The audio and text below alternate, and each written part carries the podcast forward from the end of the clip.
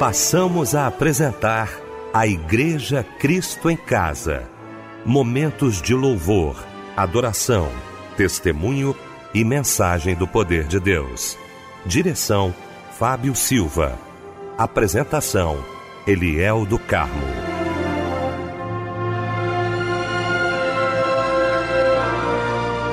Boa noite, queridos de Cristo em Casa. Que alegria estarmos juntos nesta noite maravilhosa de terça-feira. Que alegria para o nosso coração poder estar com você nesta noite linda para mais um culto de agradecimento ao nosso Deus. Deixa eu cumprimentar essa equipe maravilhosa reunida nesta noite para mais um culto da Igreja Cristo em Casa. Quero cumprimentar meu querido pastor Níger Martins, pastor da Igreja Nova Vida do Ministério É de Deus em Cascadura. Pastor Níger, alegria muito muito grande, meu irmão, tê-lo aqui nesta noite.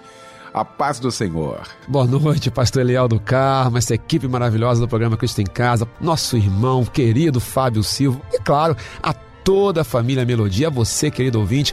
Que prazer, que honra. Deus abençoe. Uma enorme boa noite. Obrigado, pastor Níger. Meu querido mano Fábio Silva. Muito bom, Fábio, tê-lo também aqui nesta noite maravilhosa de terça-feira para mais um culto da Igreja Cristo em Casa. Boa noite, a paz do Senhor, mano. Boa noite, pastor Eliel do Carmo, a paz do Senhor Jesus também para a família Cristo em Casa. Que felicidade estarmos juntos nesta noite cultuando a Deus em mais um culto da Igreja Cristo em Casa. Que maravilha, meu querido Fábio Silva. Gente, vamos começar então orando, né? Como fazemos todas as noites aqui no nosso Cristo em Casa, nesta noite de terça-feira, orando, querido pastor Níger Martins.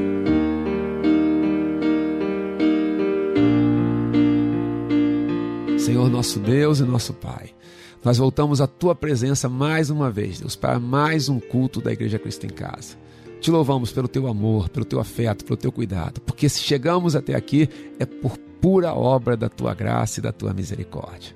Guarda o pregador da noite, Deus, guarda a mensagem, que ela fale profundamente aos nossos corações, que ela encontre em nossos corações uma terra fértil, Deus, um solo sedento da tua palavra.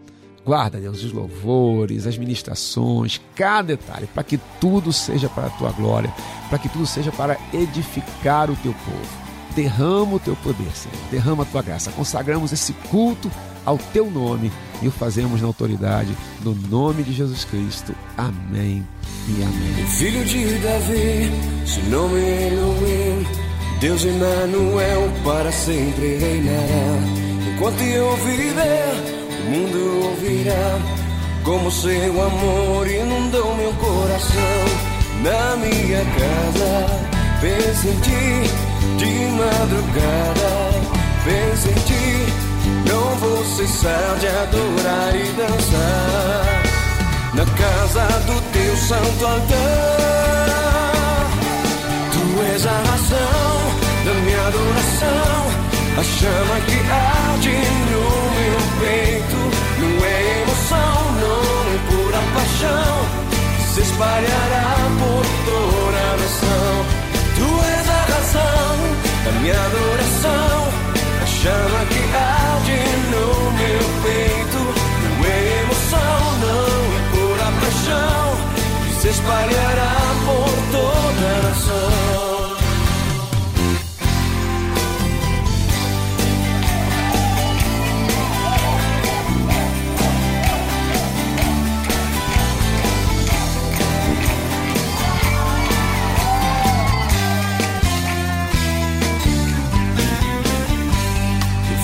de Davi, seu nome é Deus Emmanuel para sempre reinará.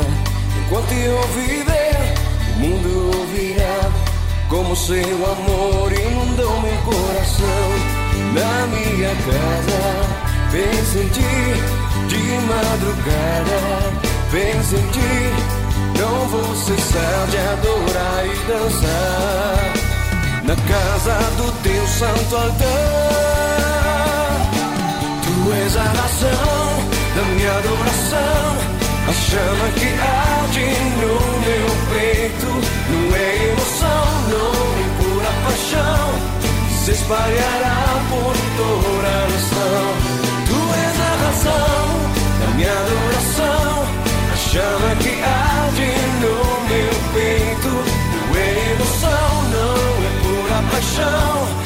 espalhará por toda a nação.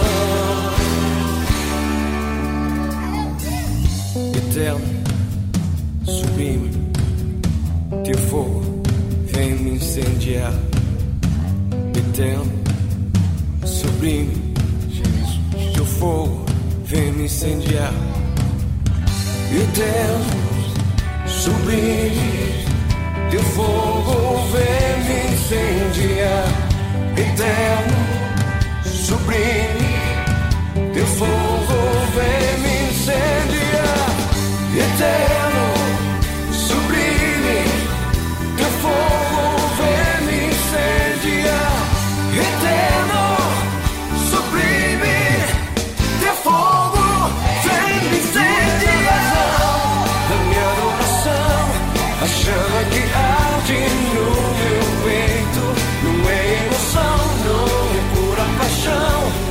Se espalhará por toda a nação. Tu és a razão da minha adoração. A chama que arde no meu peito. É emoção, não é pura paixão. Que se espalhará por toda a nação. Vamos aplaudir o Senhor. Cris Duran, razão da adoração. Foi o louvor que ouvimos nesta noite maravilhosa de terça-feira, logo após esse momento de oração com o querido pastor Níger Martins, que já já vai estar pregando a palavra de Deus e vai trazer para a gente agora a referência bíblica da mensagem de hoje. Querido pastor Eliel, amados da Igreja Cristo em Casa, hoje nós vamos falar sobre o grande problema da minha vida. Para você, nesta data querida, queremos cantar.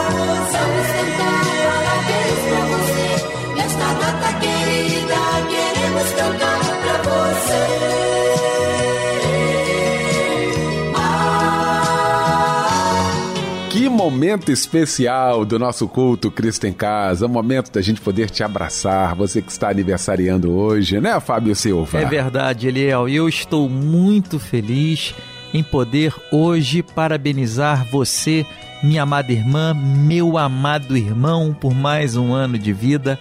Olha, que as bênçãos do Senhor estejam sobre a sua vida e que todos os seus sonhos sejam realizados. Seja feliz e um abraço, companheiro. Olha só quem está trocando de idade hoje também e tá ligadinho conosco é o Anderson Pinto Viana, a Maíra Damião, a Maria Creuza dos Santos, o Felipe Luiz de Lima Júnior, o Gabriel Lopes, a Rafaela de Oliveira André e a Maria Amélia do Nascimento. Parabéns para todos vocês também, tá bom? E a palavra de Deus está no Salmo 22, versículo 10. Desde que nasci, fui entregue a ti. Desde o ventre materno és o meu Deus. Amém. E agora chega um louvor em sua homenagem. Que Deus te abençoe, tá? Muito mesmo. E um abraço, companheiro.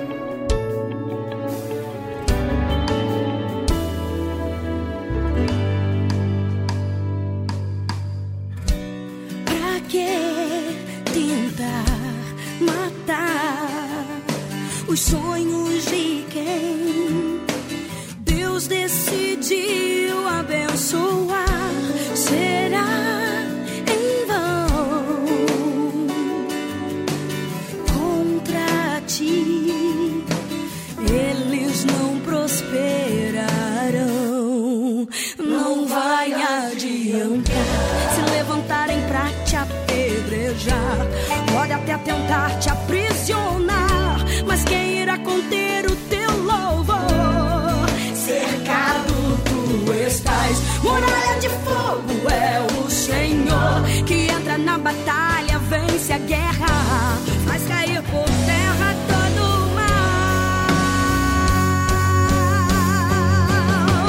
Vai na tua frente o grande general. Já ouço o barulho triunfal da comitiva do Deus vivo entrando entre nós neste lugar. Com seus anjos para guerrear.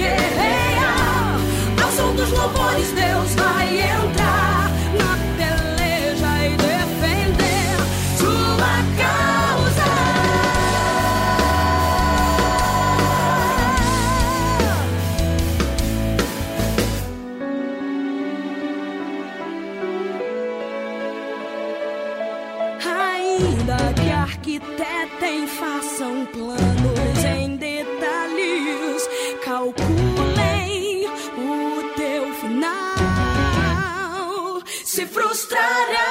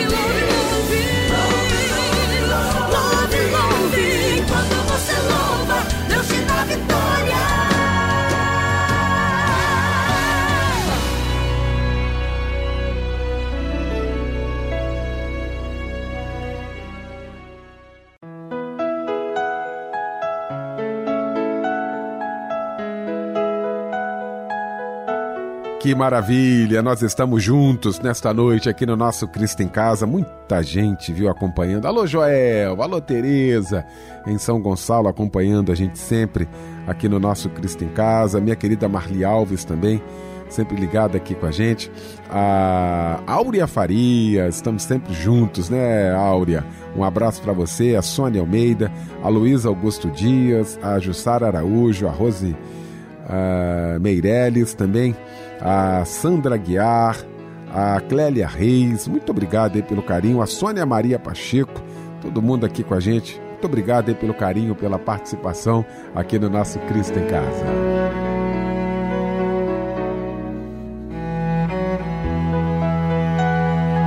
Chegou então esse momento aguardado por todos nós. Momento de ouvirmos a voz de Deus agora através da sua santa palavra. E para isso, mensageiro de Deus nesta noite, pastor Níger Martins.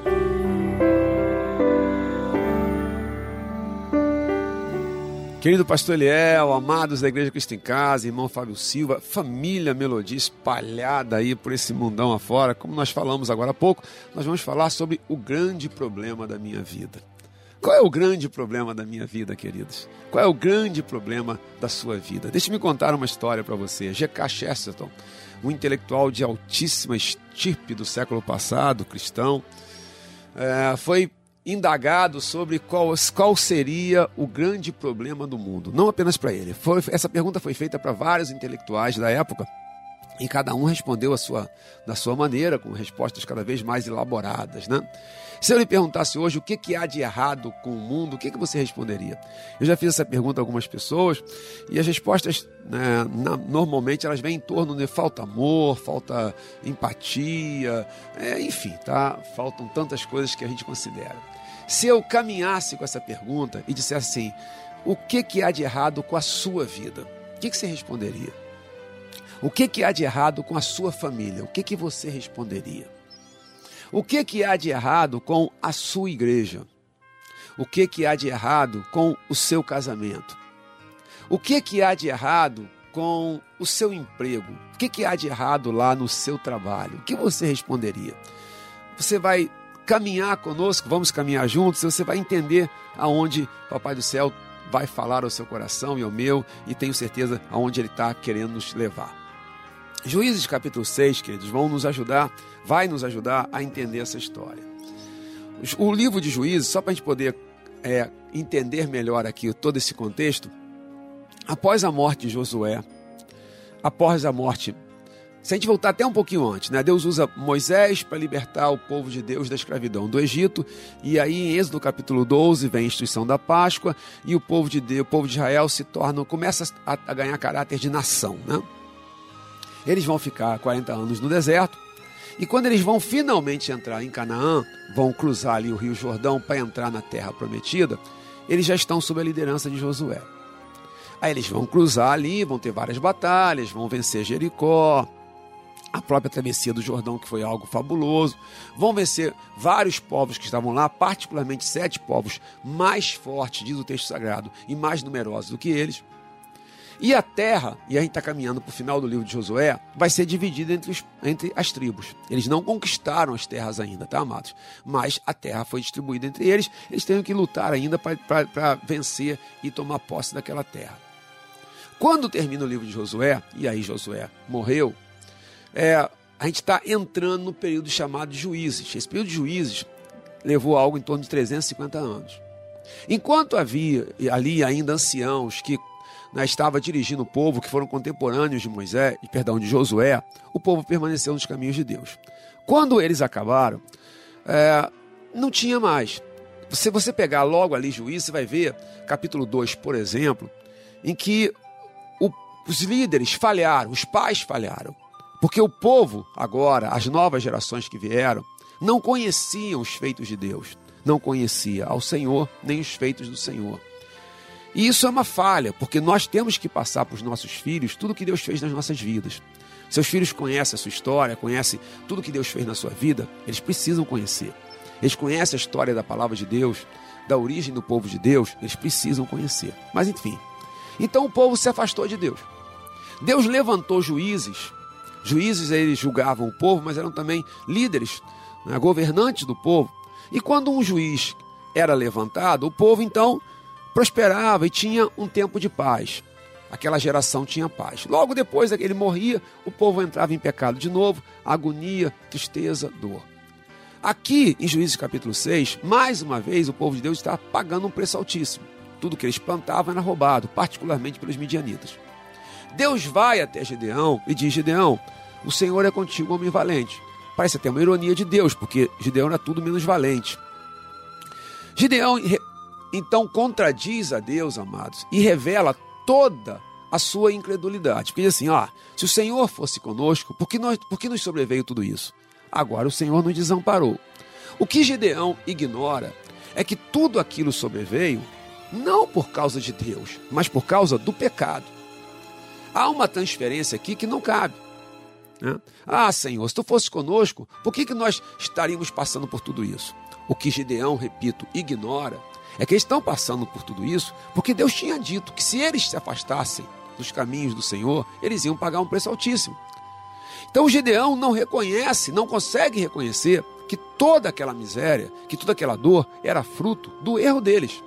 Era fruto do pecado deles e não de uma de um abandono unilateral de Deus. Estou explicando isso, queridos, para mostrar como isso é um padrão de conduta da gente. Eu queria agora voltar com você lá para Gênesis para você ver quando isso começou.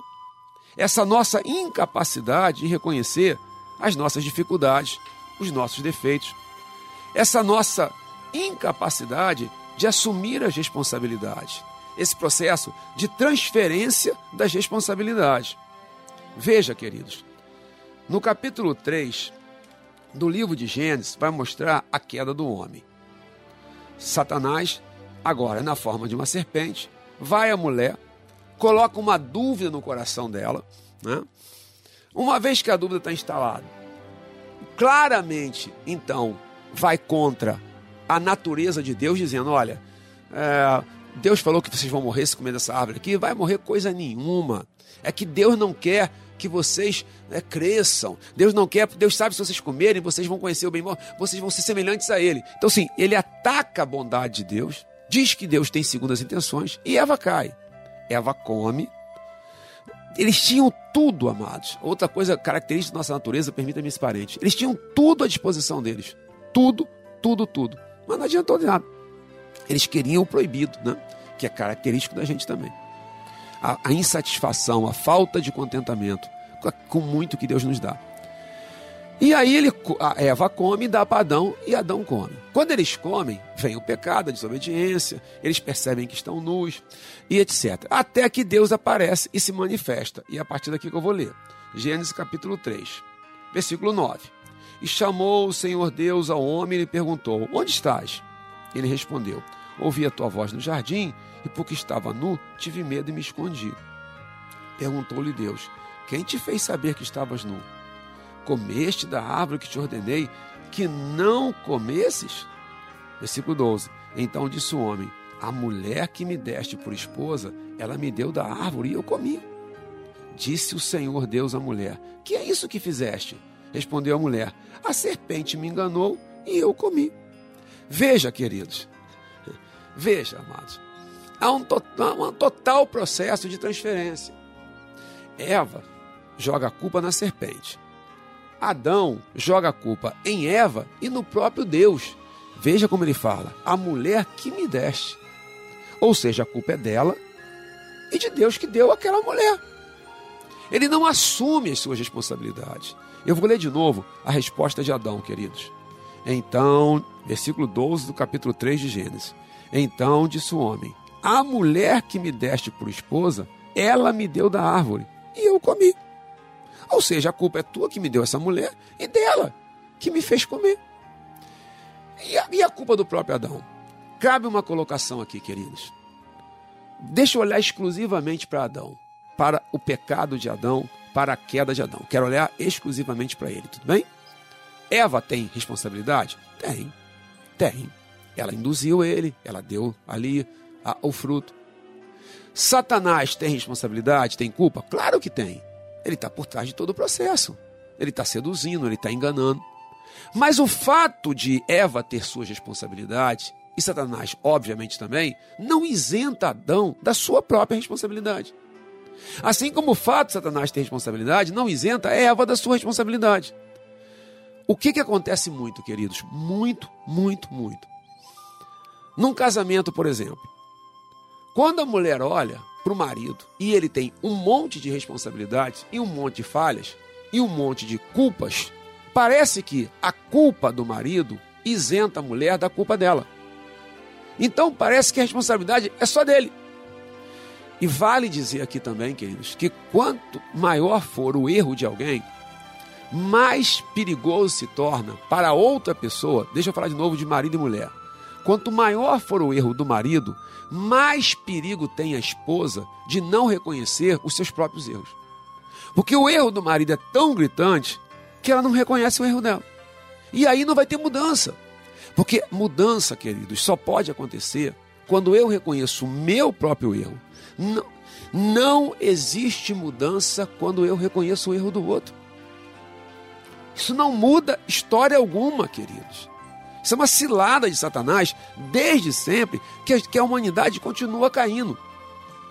Estou sendo redundante, estou sendo enfático e peço a sua compreensão para que fique muito claro. Ninguém aqui está dizendo que os outros não têm as suas responsabilidades, não tem cada um a sua parcela de responsabilidade e de culpa nessa história. Só que isso não me isenta da minha responsabilidade. Isso não me isenta da minha culpa. Deixa eu voltar lá para minha história. Né? Você lembra? É, aliás, um jornal londrino de altíssima repercussão, o London Times, que fez essa pergunta. Mandou para vários intelectuais da época, inclusive para G.K. Chesterton, a seguinte pergunta: O que há de errado com a humanidade? O que há de errado com o mundo nos dias de hoje? E cada um elaborou a sua resposta. Né? Ah, falta amor, é, é, falta melhor distribuição de renda, desigualdade. E tudo isso está correto. Falta empatia entre as pessoas, tem excesso de egoísmo. Tudo isso é verdade. Mas G.K. Chesterton responde o seguinte, querido, de uma forma fascinante, sucinta, objetiva e impactante, que merece a nossa reflexão. Ele respondeu o seguinte: né, então, de novo, o que há de errado com o mundo? Ele botou assim: prezados senhores, eu. E aí ele assinou embaixo, o GK Chesterton. O que há de errado com o mundo? Eu. Eu. Queridos, eu fico pensando, e vou voltar aqui agora, se fosse feita a pergunta numa igreja, qualquer igreja, a igreja que eu pertenço, a igreja que você pertence, você né, é, é membro de uma igreja. O que há de errado nessa igreja? Quem responderia eu? Sabe o que nós responderíamos?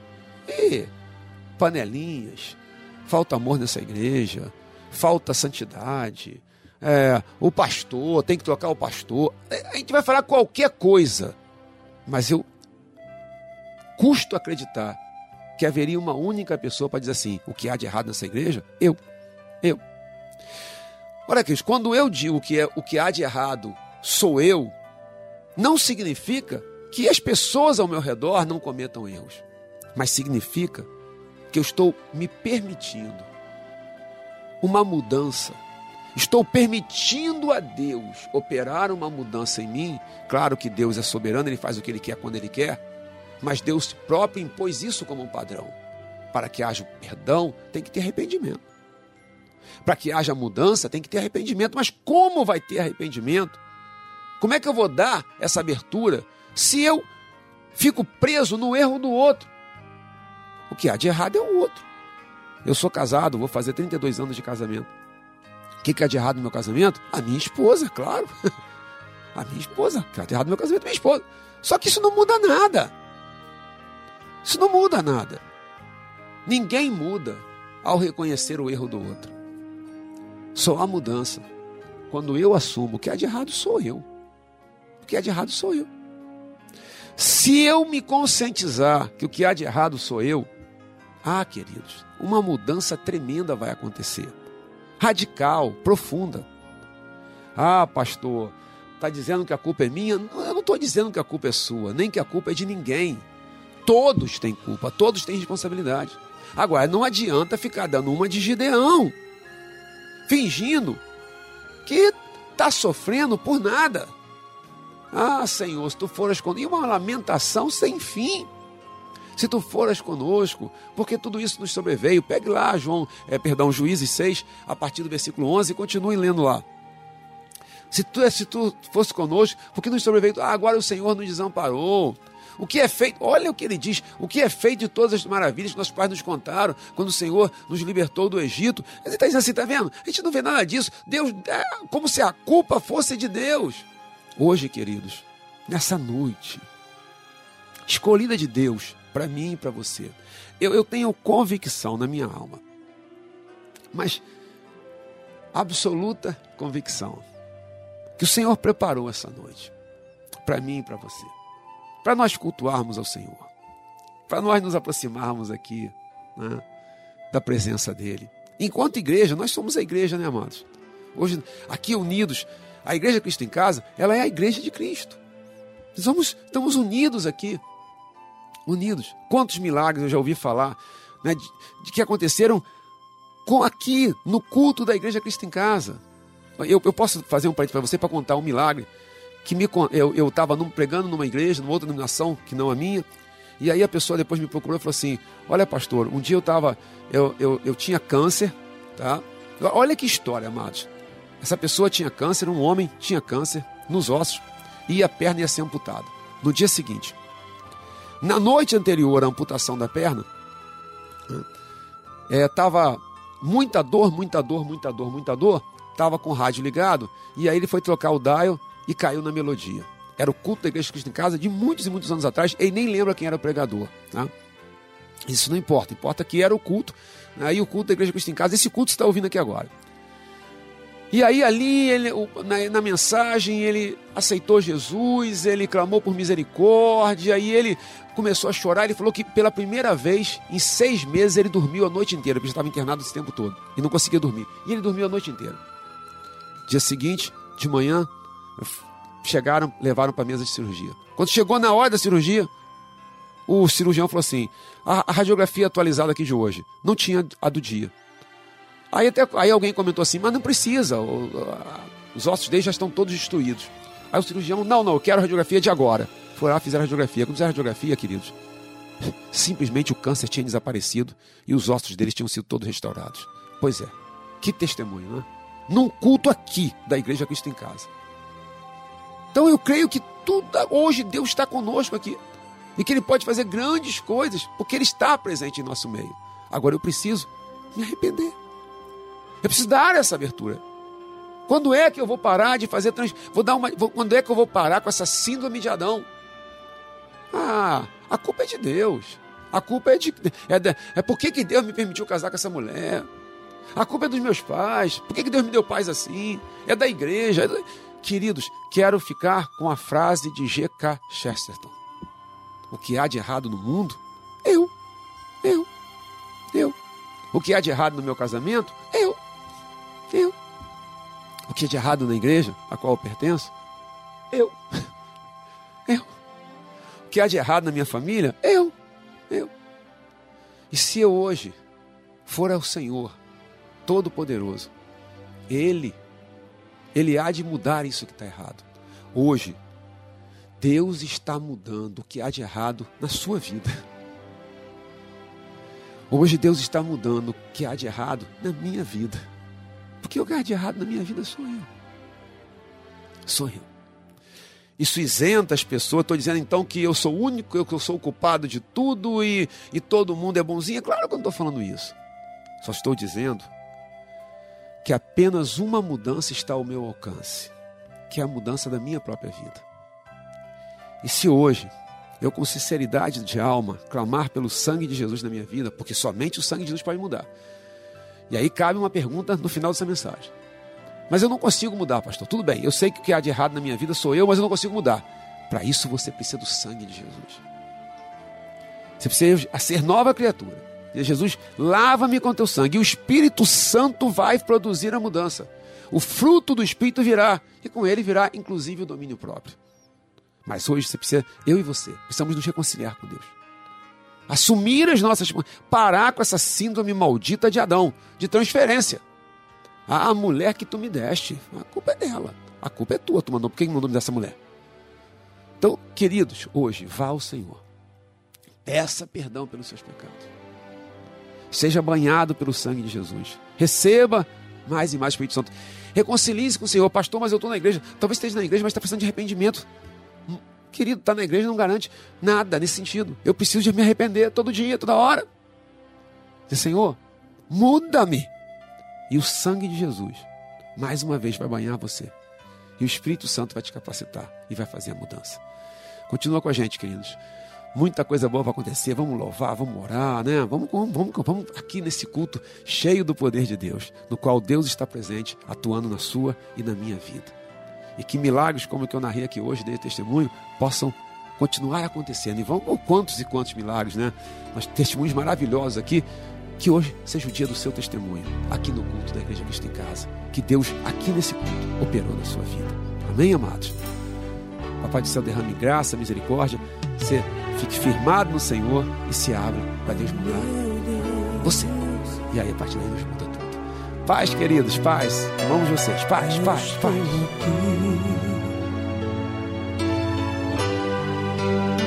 Sou filho teu, amado teu,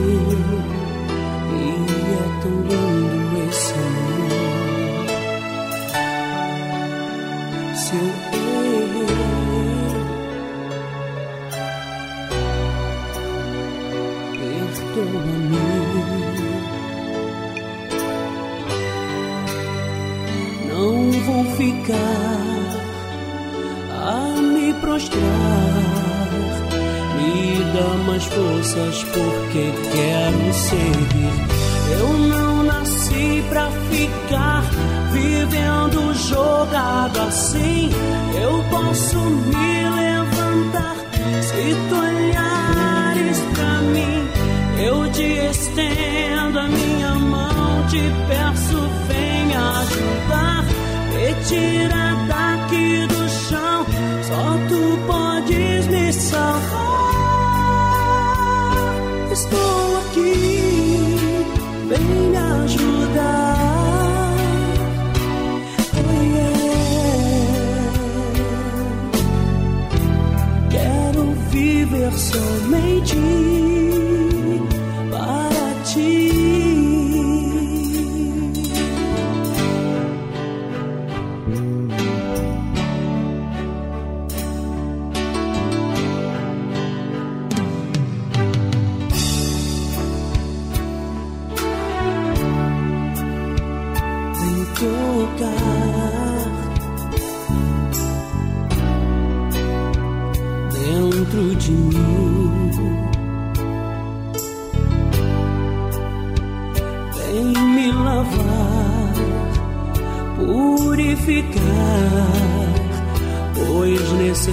necessito te sentir.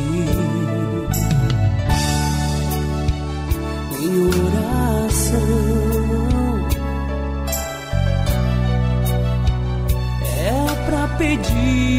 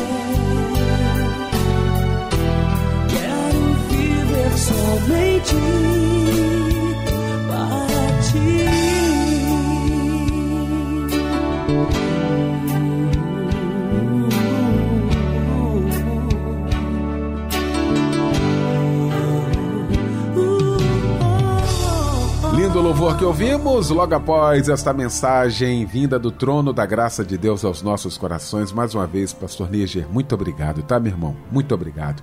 Fábio Silva, veja aí alguns pedidos de oração em suas mãos, querido. A irmã Daniela da Costa Lessa pede oração para sua vida sentimental e para seu casamento. É, e para seu marido, Jorge Francisco Gonzaga de Carvalho. Pede a Deus proteção e livramento. O irmão Josimar de Itaboraí pede oração pela restauração da sua família. É, pedido de oração para Dona Dulcimar Neves dos Santos. Pede orações pela sua saúde. E a irmã Cristina pede oração para que Deus dê forças para superar a perda de seu irmão e pede a Deus que ajude a esposa e filhos de seu irmão, porque todos estão sofrendo pela perda. Meu Deus, imagino. É o que nós vamos fazer agora. Nós vamos falar com Deus, juntamente com o pastor Níger Martins. Querido Deus e Senhor, Senhor nosso Deus e nosso Pai, chegamos à tua presença, clamando através do sangue de Jesus que tu possas vir até nós nos socorrer. Papai do céu, hoje no culto da Igreja Cristo em Casa, nos aproximamos de ti. Levamos ao teu altar todas as necessidades, tantas necessidades, Senhor. Tu conheces cada uma delas. Tu conheces o coração de cada ouvinte, de cada participante desse culto. Tu conhece cada lágrima, tu conhece cada dor. Tu conhece aquele que está agora num leito de hospital, Senhor. Oh Deus. Tu conhece aquele que está com um familiar, com um ente querido enfermo. Tu conhece aquele que está com câncer, com um diagnóstico de câncer. Tu conheces aquele, Senhor, que está num presídio, num cárcere, agora. Tu conheces aquela mãe que está sofrendo, angustiada pelo filho.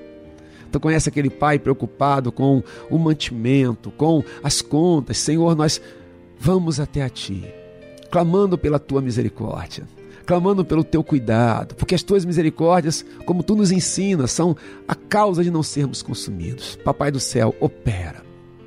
Opera o milagre, opera a solução, mas traz agora o milagre da paz aos nossos corações. Traz paz, Deus, a essa alma aflita, essa alma enferma.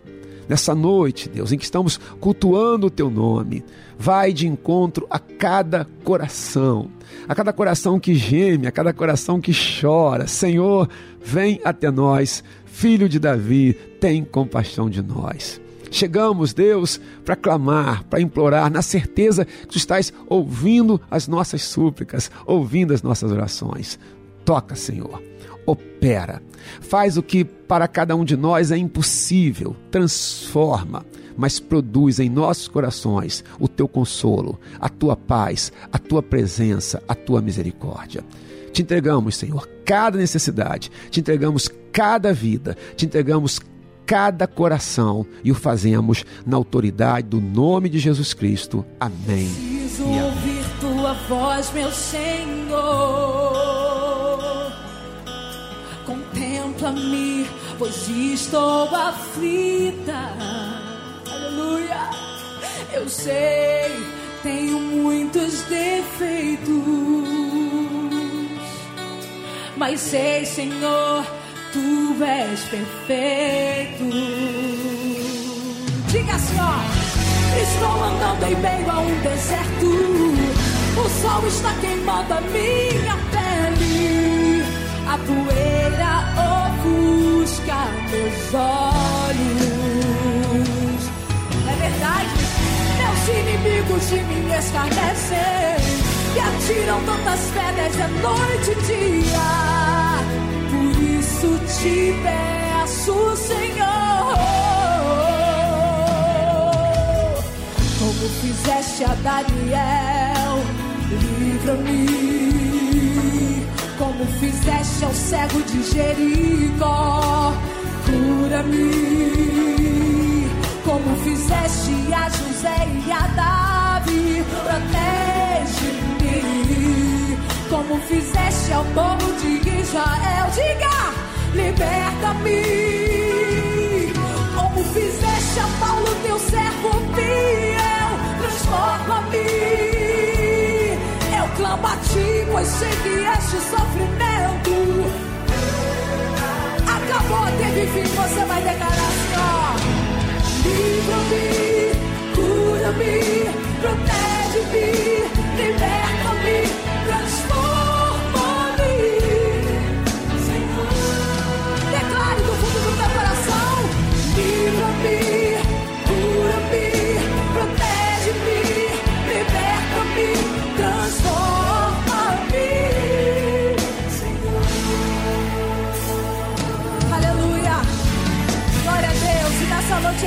transformando o teu viver.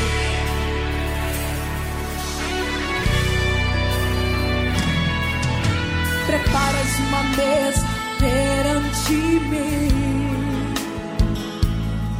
na presença dos meus inimigos. E hoje Ele está ungindo, né? Unja-nos com óleo, dá-me tua unção nessa noite pois dela, Pai, eu necessito. Derruba, Senhor, derruba as muralhas desta hora. Acalma a tempestade, derrama vitória dentro do meu coração. Oh, Permita-me tocar em tuas vestes, teu bálsamo derrama em minhas assim eu serei sou renovada. Como fizeste a Daniel, diga, livra-me. Como fizeste ao cego de Jericó, cura-me. Como fizeste a José e a Davi, protege-me. Como fizeste ao povo de Israel que está aqui nessa noite, liberta-nos. Como fizeste a Paulo, teu servo fiel, transforma-me. Eu clamo a ti, pois sei que este sofrimento diga terá fim.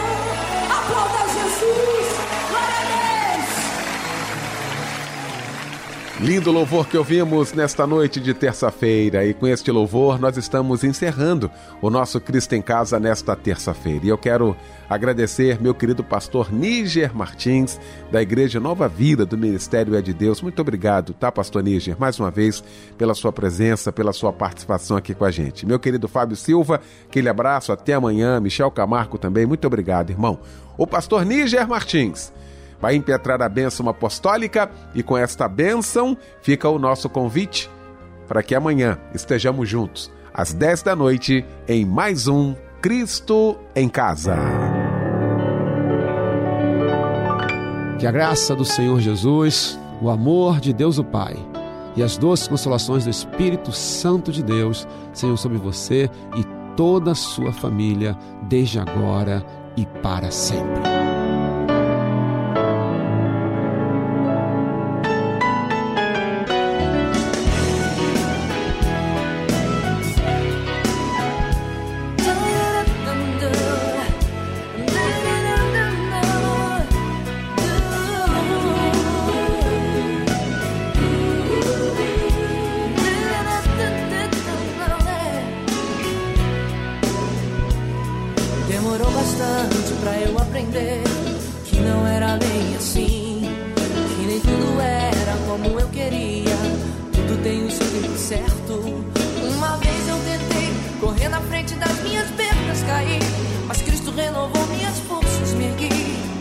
Hoje eu estou de pé. Valeu a pena esperar, valeu a pena esperar no Senhor, valeu a pena confiar nesse amor. Amor que não falha, valeu a pena esperar, valeu a pena esperar no Senhor, valeu a pena confiar nesse amor. Amor que não falha, demorou bastante pra eu aprender nem tudo era como eu queria, tudo tem o seu tempo certo. Uma vez eu tentei correr na frente das minhas pernas, caí. Mas Cristo renovou minhas forças, me ergui. E hoje eu estou de pé. Valeu a pena esperar. Valeu a pena esperar Senhor. Valeu a pena confiar nesse amor Amor que não falha. Valeu a pena esperar